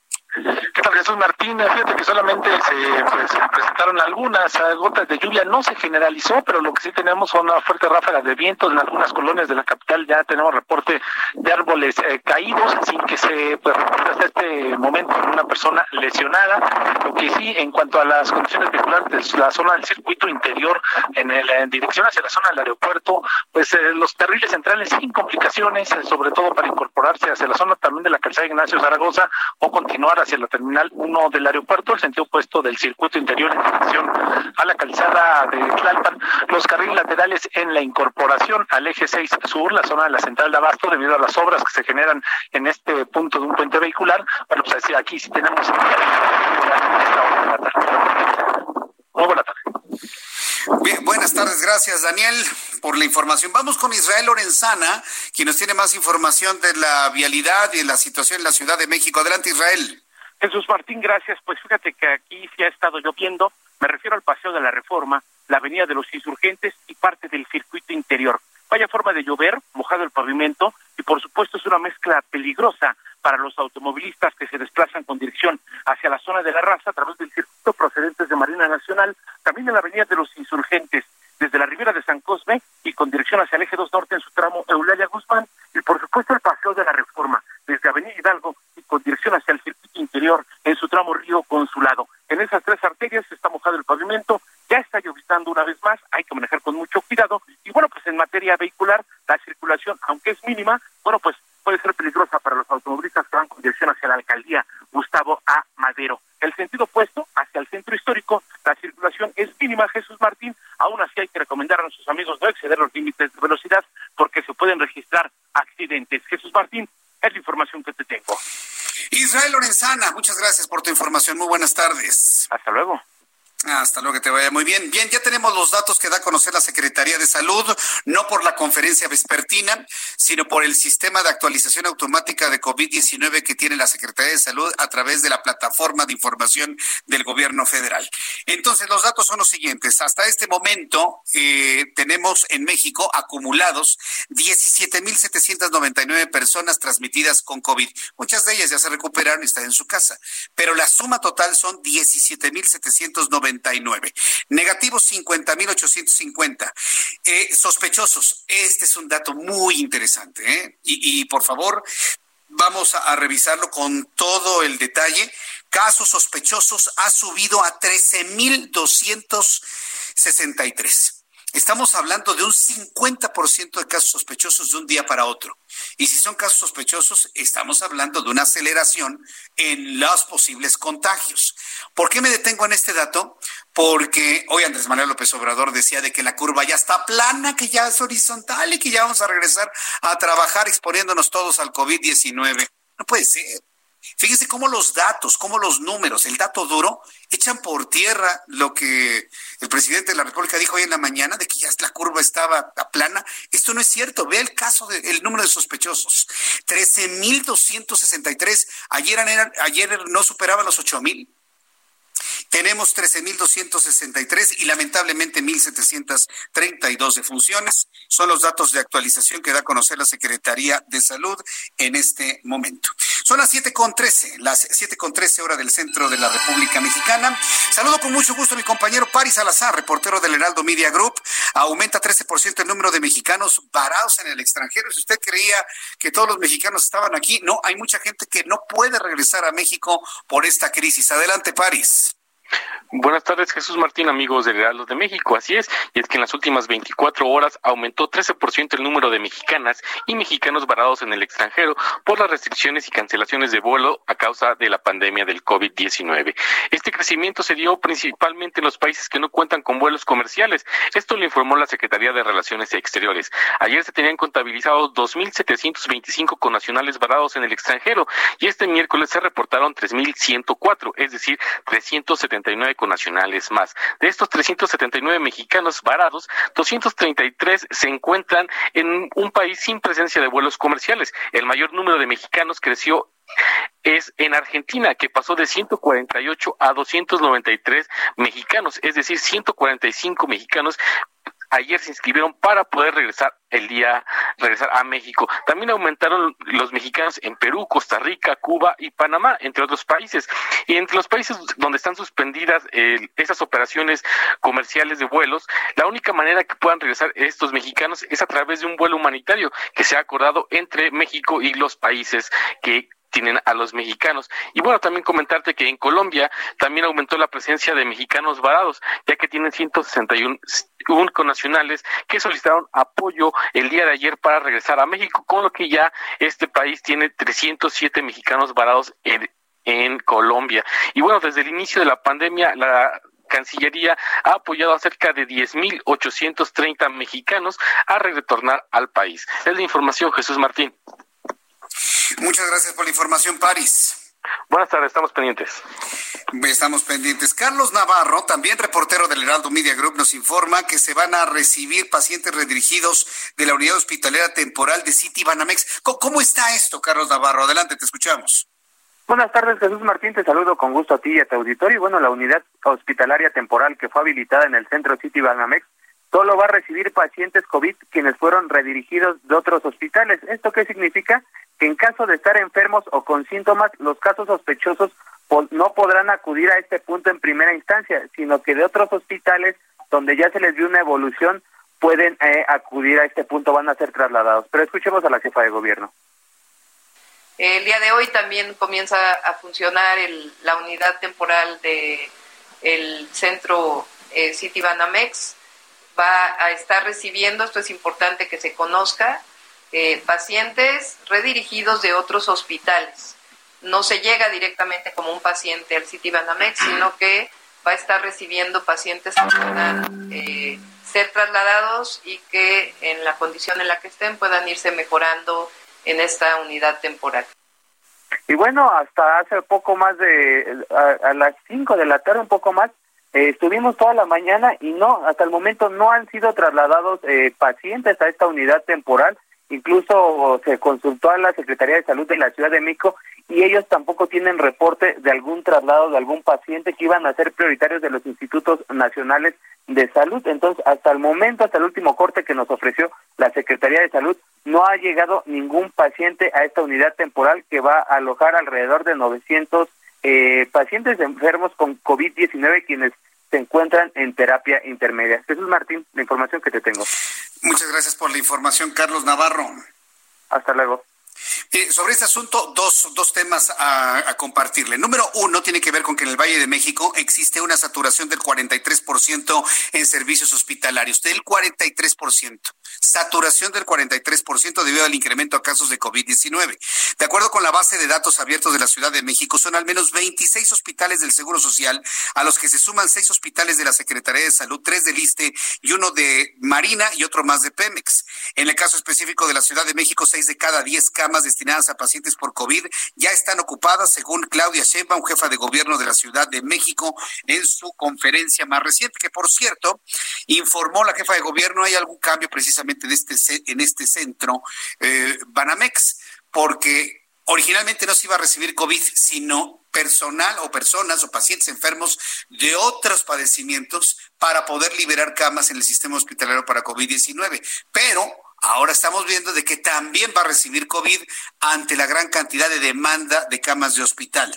Quiero informar que la jefa de gobierno, Claudia Sheinbaum, instaló el puesto de mando en el Centro de Comando, Control, Cómputo, Comunicaciones y Contactos Ciudadanos C5, con el objetivo de coordinar durante 24 horas del día, los siete días de la semana, la capacidad hospitalaria y la relación con las instituciones de salud locales y federales que atienden a personas con síntomas graves de coronavirus.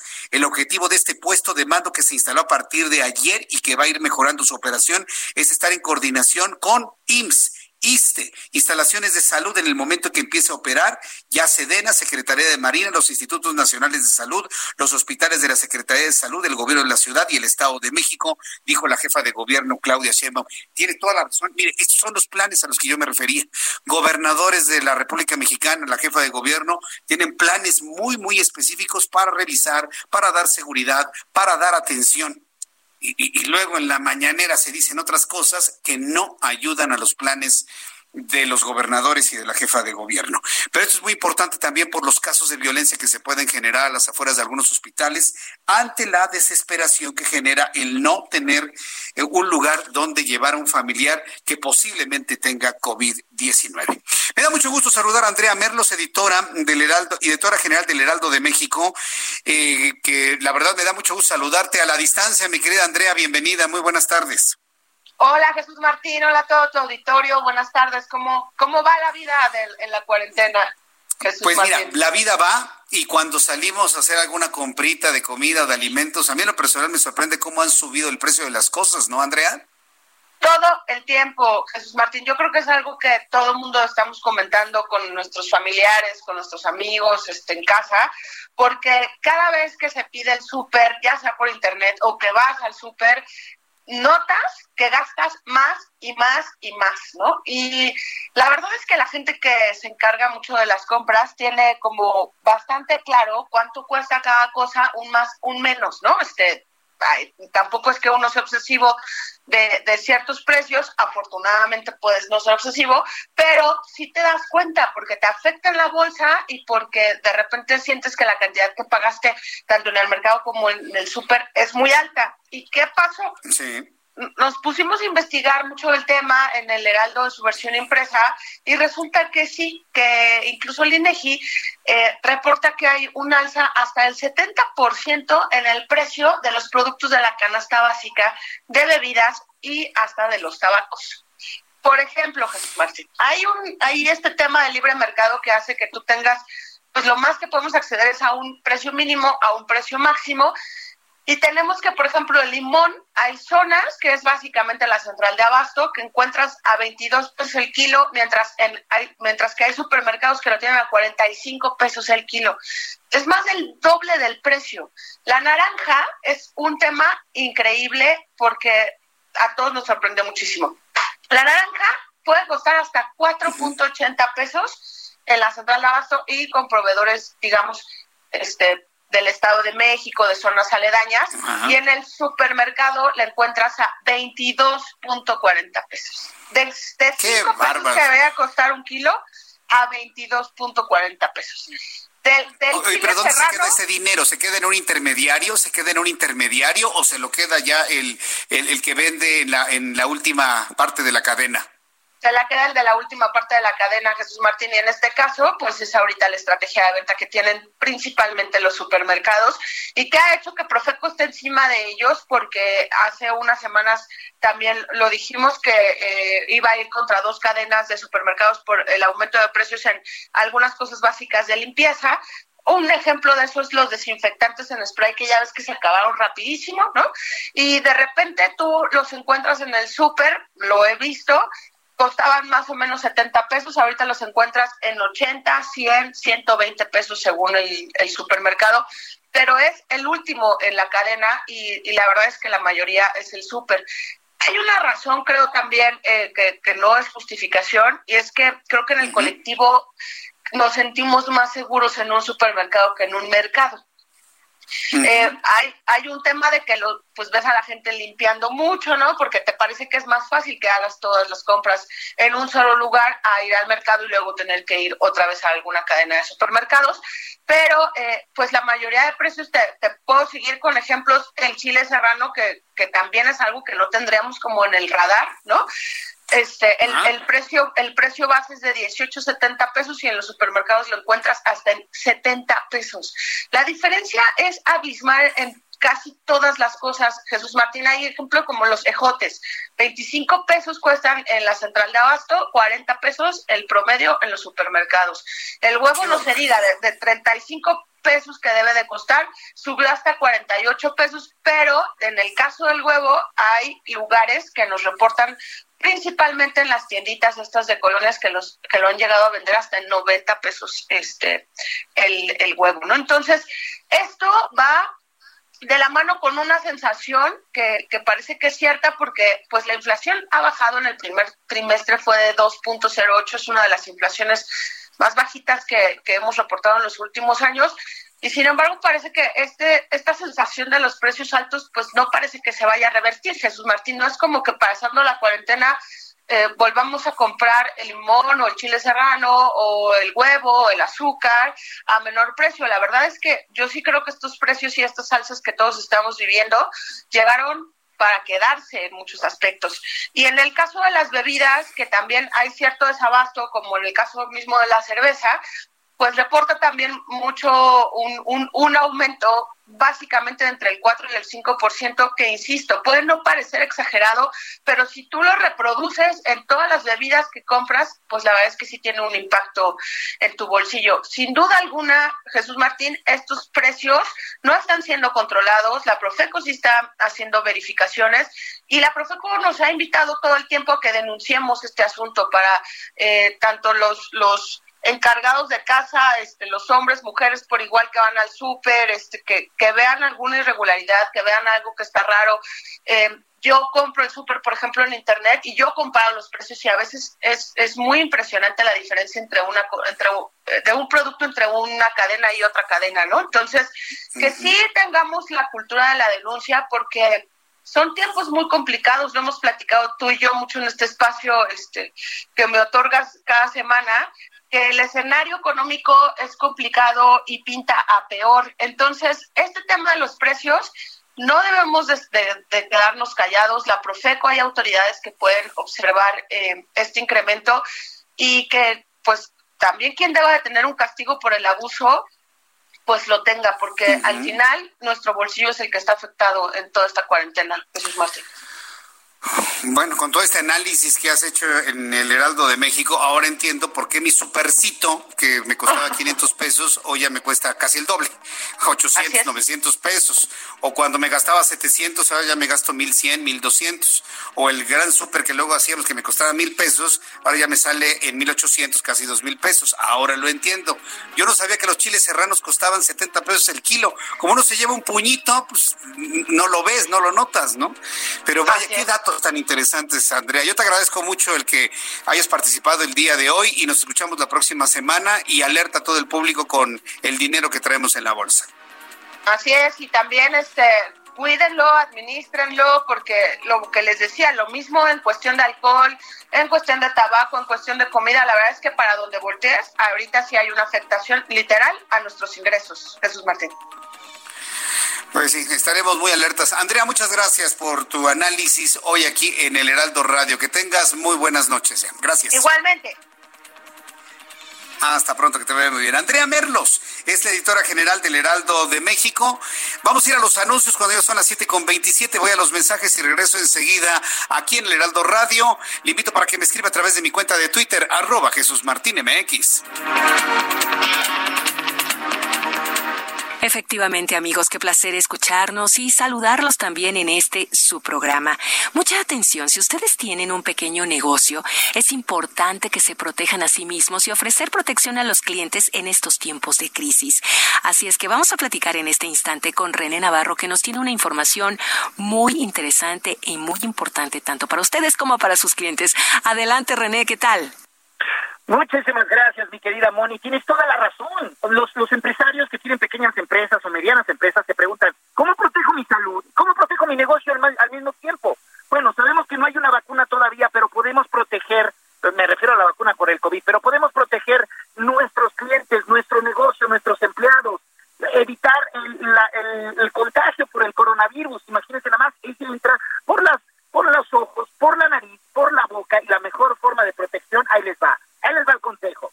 Escudos faciales de polietileno, de alta calidad, eso sí, porque las copias baratas fabricadas con material reciclado no funcionan adecuadamente. Las verdaderas caretas, los escudos faciales, eliminan totalmente el riesgo de contagio. Hay negocios actualmente en Europa que están abriendo sus puertas con responsabilidad. Todos los colaboradores y los clientes utilizan estas máscaras. Para apoyar la economía y tu salud, se distribuyen estas mismas máscaras europeas por debajo de su precio de costo México. 50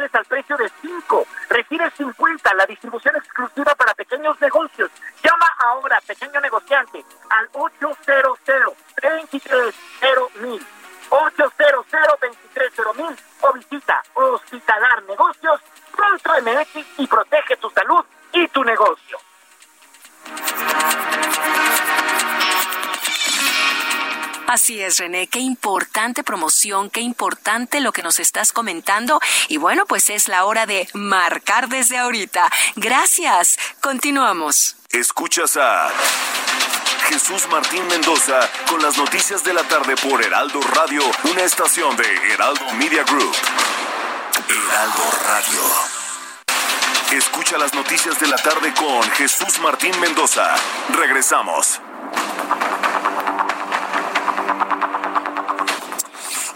Este momento las 7 de la noche con 33 minutos, 7 con 33. Llueve en algunos puntos del centro del país, aquí en la Ciudad de México, en la zona oriente del Valle de México. Ha caído aguacero en la zona sur, tuvimos viento muy fuerte. Por favor, maneje con cuidado quienes estén en la calle. Y bueno, si usted ve situaciones de peligro cerca de su casa, un árbol que vaya a caer, un, un poste en un anuncio espectacular, hay que reportarlo a 911, ¿sí? O comuníquese al número telefónico de protección civil de su alcaldía. Es muy importante que usted se involucre en ello lesiones en otras personas.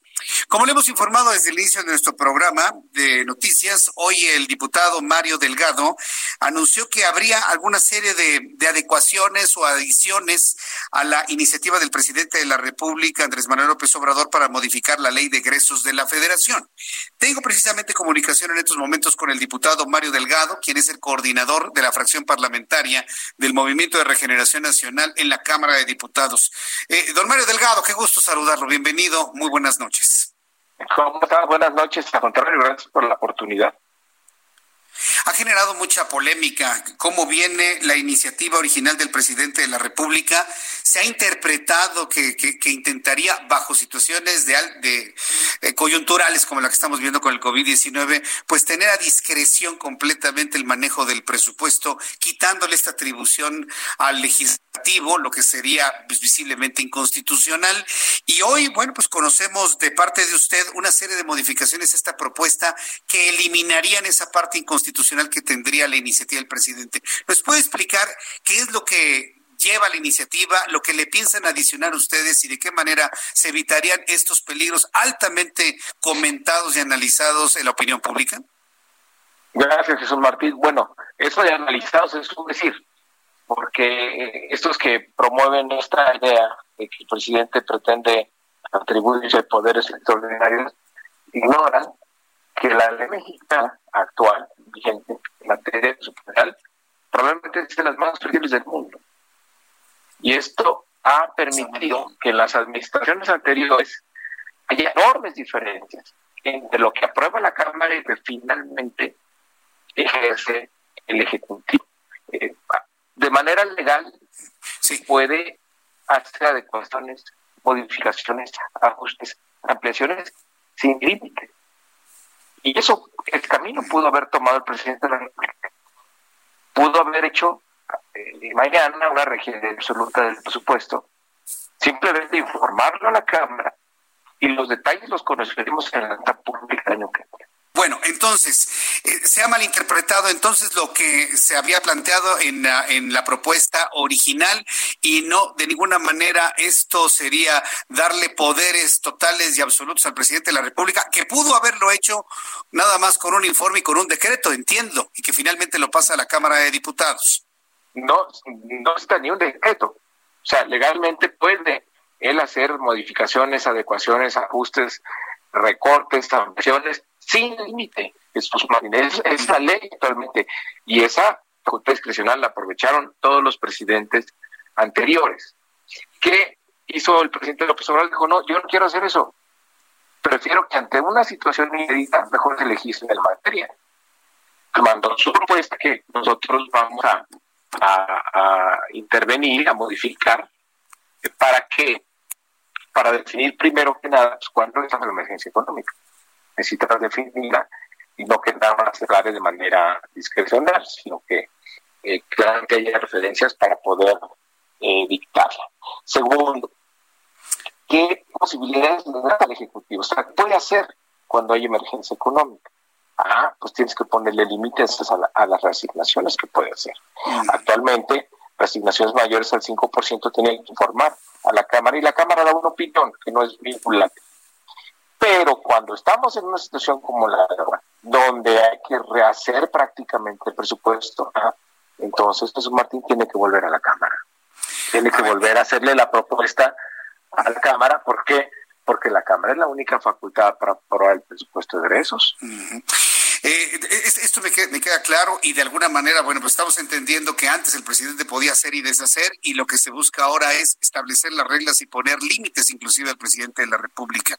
Pero quiero preguntarle algo, Mario Delgado. En semanas anteriores con algunos analistas financieros, pues hemos visto que ante la situación económica que prevalece en el mundo y donde México no es excepción, pues evidentemente el flujo de recursos no es exactamente el mismo y hay quienes visualizaban un recorte al presupuesto, una readecuación ecuación al presupuesto.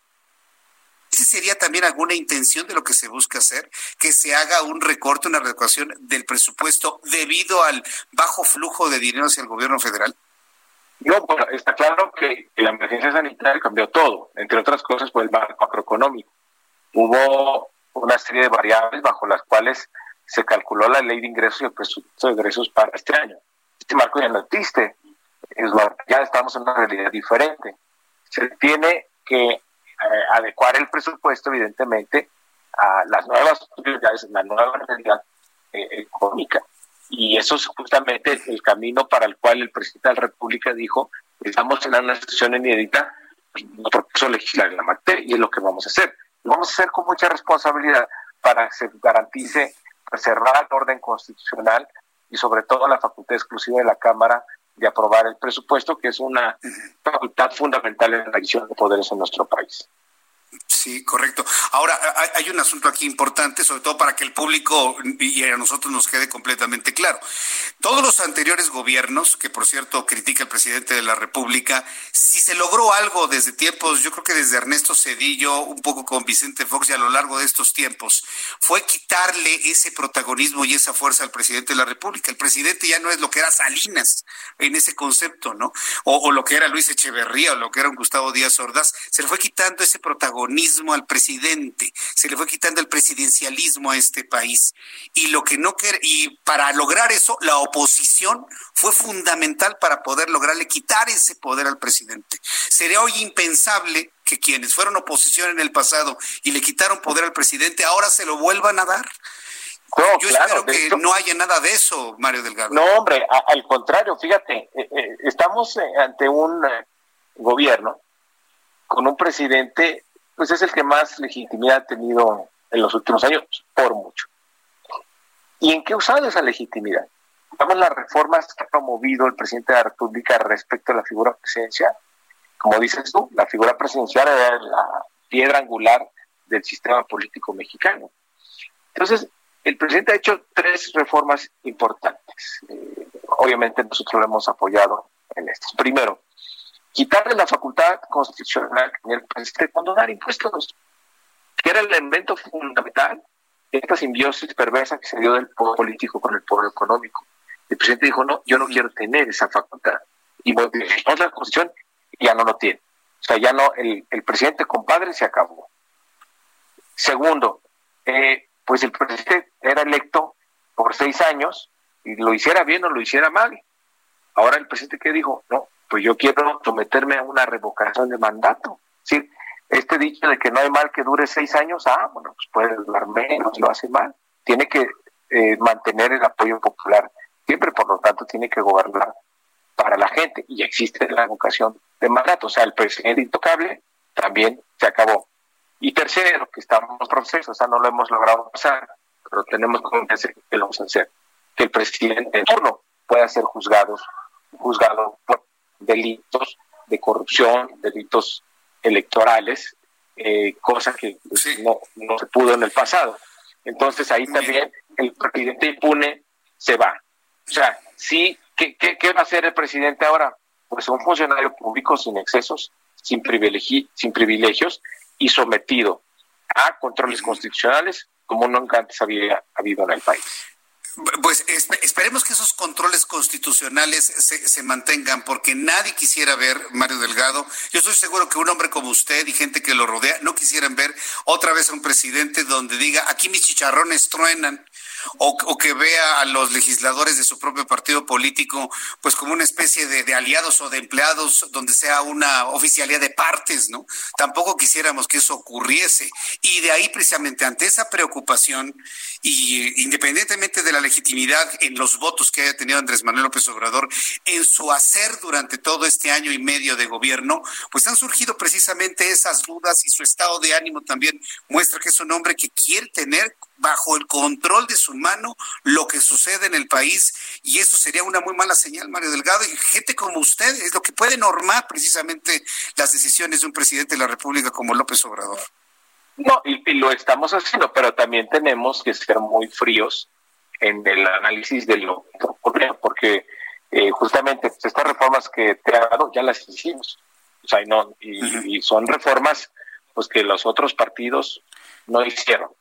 Entonces, en los hechos, sí estamos transformando la figura presidencial de un presidente compadre, cómplice, intocable, eh, e imposible de juzgar, a un funcionario público que puede ser juzgado como cualquier persona, que debe tener constante apoyo popular y que ya no puede eh, hacer eh, favorcitos a los grandes empresarios cuando dándoles impuestos, como fue la constante en los eh, sistemas en los presidentes anteriores. Entonces, para este concluir, Mario Delgado.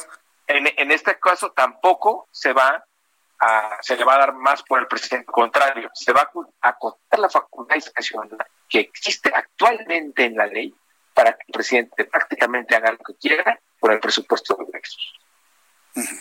Eh, por último, quisiera que me diera su opinión sobre eh, el asunto de los, del 25% para trabajadores del gobierno federal, de subdirectores hacia arriba, darlo de manera voluntaria, la cartita que apareció y giró en las redes sociales, de hacerlo pues, voluntariamente a la fuerza y lo del aguinaldo. Hubo críticas muy fuertes por parte del diputado Porfirio Muñoz Ledo, avalado con algún comentario por parte de la secretaria del Trabajo, Luisa María Alcalde. Los funcionarios del gobierno federal, inclusive ustedes, estarían obligados a renunciar ese 25% y a renunciar a su aguinaldo. ¿Qué opina usted, Mario Delgado, de ello? Eh, es, irrenunciable, Martín.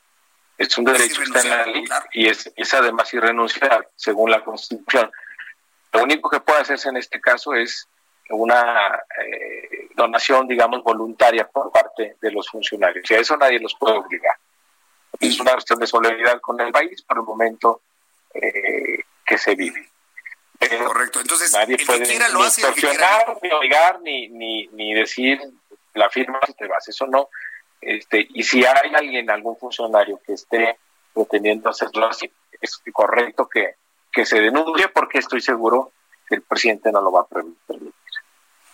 Perfecto. Bueno, pues ya aclaró ese punto. Mario Delgado, mantenemos esta línea de comunicación para ir normando criterio una vez que avance eh, esta discusión en la Cámara de Diputados sobre esta ley de presupuesto. Volvemos a platicar para finalmente visualizar cómo quedó y qué va a poder hacer y qué no va a poder hacer el presidente de la República. Muchas gracias, Mario Delgado. Gracias, Jesús Martínez, auditorio. Fuerte abrazo, diputado, que le vaya muy bien. Es el diputado Mario Delgado, usted lo recuerda, es coordinador de la fracción parlamentaria del Movimiento de Regeneración Nacional y bueno, pues en su momento fue el secretario de Finanzas del gobierno de la ciudad. Eh, yo, en lo personal a Mario Delgado, eh, cuando he platicado con él, eh, tuvo un tiempo, bueno, y lo tiene, ¿no? De una gran credibilidad en el tema financiero porque si hubo alguien que pudo reordenar las finanzas de la Ciudad de México, fue Mario Delgado. Y fíjese que ese es un logro que a lo mejor nadie lo recuerda y él mismo no lo comenta, pero yo sí lo recuerdo. Mario Delgado puso en orden las eh, finanzas del gobierno de la Ciudad de México, asunto que ya permitió a las siguientes administraciones poder visualizar, proyectar, armar, porque era un desastre, pero cuando llegó Mario Delgado, bueno, logró eh, bajo muchos eh, esfuerzos, yo lo recuerdo, hicimos una gran cantidad de entrevistas, poder poner en orden el dinero de la capital de la República. En otro asunto, vamos a saludar a Mariano Riva Palacio. Me da mucho gusto saludar a nuestro compañero Mariano Riva Palacio, colaborador del Heraldo Radio en este espacio. Mi querido Mariano, bienvenido, gusto saludarte. Muy buenas noches. Jesús, ¿cómo estás? Muy buenas noches. Espero me escuches bien. Andamos haciendo una serie de recorridos ya desde hace varias semanas para el Heraldo Televisión. Sí, te escucho bien haciendo los cortes informativos. Entonces andamos en la calle, está lloviendo en gran parte de la Ciudad de México. Entonces yo espero que se escuche mejor para poder pasar este reporte contigo y entrar a detalle. Mira, la crisis generada por el coronavirus, cuyos efectos azotan a gran parte del país desde mediados de marzo reciente, pues está teniendo consecuencias económicas y sociales severas, sobre todo aquí en el Valle de México, que es donde se concentra la mayor eh, el mayor número de casos por COVID-19. Y bueno, se tienen que tomar medidas que permitan precisamente eh, a los eh, a los que están involucrados en esto a que pierdan eh, pierdan en menos casos sus ingresos y los empleos, así como evitar la quiebra masiva de empresas. Fíjate, Jesús Martín, que la Universidad Iberoamericana Ciudad de México en Tijuana advierte que de no hacerlo, de no rescatar o ayudar a los comerciantes de la capital del país, va a acarrear incrementos importantes en la pobreza y la informalidad. Va a debilitar la cohesión social y política y hará imposible que las futuras generaciones de Sos Martín imaginen una sociedad más segura, más justa y más próspera. Te voy a dar rapidísimo una serie de recomendaciones que dan los especialistas de la universidad pues para poder mitigar este efecto tan importante que está teniendo el coronavirus en la economía de los empresarios, los pequeños locales, en el centro de México. Por ejemplo, tiene que haber, eh, eh, por ejemplo, se sugiere que el gobierno federal proponga al Poder Legislativo una reestructuración del presupuesto del año fiscal 2020 y además se plantea la necesidad de posponer la inversión pública en proyectos cuya materialización sea superior a los seis meses. También proponen los especialistas que es importante poder apoyar a los comedores comunitarios, aquellos que estén operando en la actualidad, Jesús Martín, en la capital del país, se debe apoyar de manera importante. Y respecto a los trabajadores y empleadores que están en el sector informal, quizás la oferta de microcréditos que plantea el gobierno pueda constituirse en una buena medida siempre y cuando se oriente a dicho sector poblacional. Estamos hablando de que el 70% de los comercios en la zona metropolitana del Valle de México, Jesús Martín, se encuentran cerrados y esto está teniendo, tú lo sabes, un impacto importante en la economía de todos estos empresarios, microempresarios, ¿no? Que tienen la necesidad de abrir, pero porque no, por el, el coronavirus, pues, no lo están haciendo. Hay esas recomendaciones, a ver si hace eco en las autoridades, tanto locales como federales. Mariano Riva Palacio, eh, coméntanos por favor tus redes sociales para que el público pueda estar en contacto contigo, Mariano. Estamos en Twitter e Instagram, arroba JM Rivapalacio. Ahí estamos, querido Jesús Martín. Yo mismo manejo mis redes sociales, yo mismo respondo a todas las inquietudes. Muy bien, eso me gusta. Gracias, mi querido Mariano. Te mando un fuerte abrazo. Igualmente, tardes, noches. Hasta luego, muy buenas tardes, muy buenas noches. Como se nota, bueno, todo está girando en torno al coronavirus. Quiero informarle que la Secretaría de Gobernación informó que 340 municipios de México restringen el paso por miedo al COVID-19 y es una eh, decisión y una medida violatoria a los derechos humanos, ha determinado la Secretaría de Gobernación. Ya le informé sobre la saturación de los hospitales aquí en la capital y lo que ha hecho la propia eh, jefa de gobierno de estar monitoreando vía C5. También le informo que eh, Hugo López Gatel, subsecretario de Previsión y Promoción a la Salud, enfatizó que el uso de cubrebocas, que ahora está generalizado en todos lados, no lo exime a usted de quedarse en casa. ¿eh? O sea, el cubrebocas no es una garantía no es una garantía para que usted salga de su casa y hacer su vida normal. No, se puede contagiar de coronavirus aún con todos los implementos que tenga el N95 y demás. Se puede contagiar. Debe usted quedarse en casa. Trabajadores del Seguro Social protestaron en la Gustavo Madero por falta de equipo para coronavirus y esto sucedió en la unidad de medicina familiar número 94 en San Juan de Aragón del Instituto Mexicano del Seguro Social. En la línea telefónica tengo a Enrique Peret. Él es integrante de la US Mexico Foundation, una asociación binacional dedicada a promover la colaboración en ambos países. Enrique Perret, bienvenido, gusto en saludarlo. Buenas noches. Buenas noches, Jesús. Un gusto saludarte a tu auditorio. Los mexicanos que están muriendo en los Estados Unidos por COVID-19 se están quedando allá y se suman a la lista de fallecidos en Estados Unidos. Así está ocurriendo, ¿verdad? Es correcto, Jesús. Mira, eh, el, el, tema central es eh, la comunidad hispana, la comunidad latina y entre ella pues los, los mexicoamericanos y los mexicanos, muchos de ellos están siendo mucho más vulnerables al tema del COVID-19 por básicamente por tres razones, Jesús. Una es por el poco acceso al sistema de salud que tienen. Básicamente eh, eh, ya sea porque algunos de ellos son indocumentados o por escasez de recursos, pues no tienen un acceso suficiente al sistema de salud.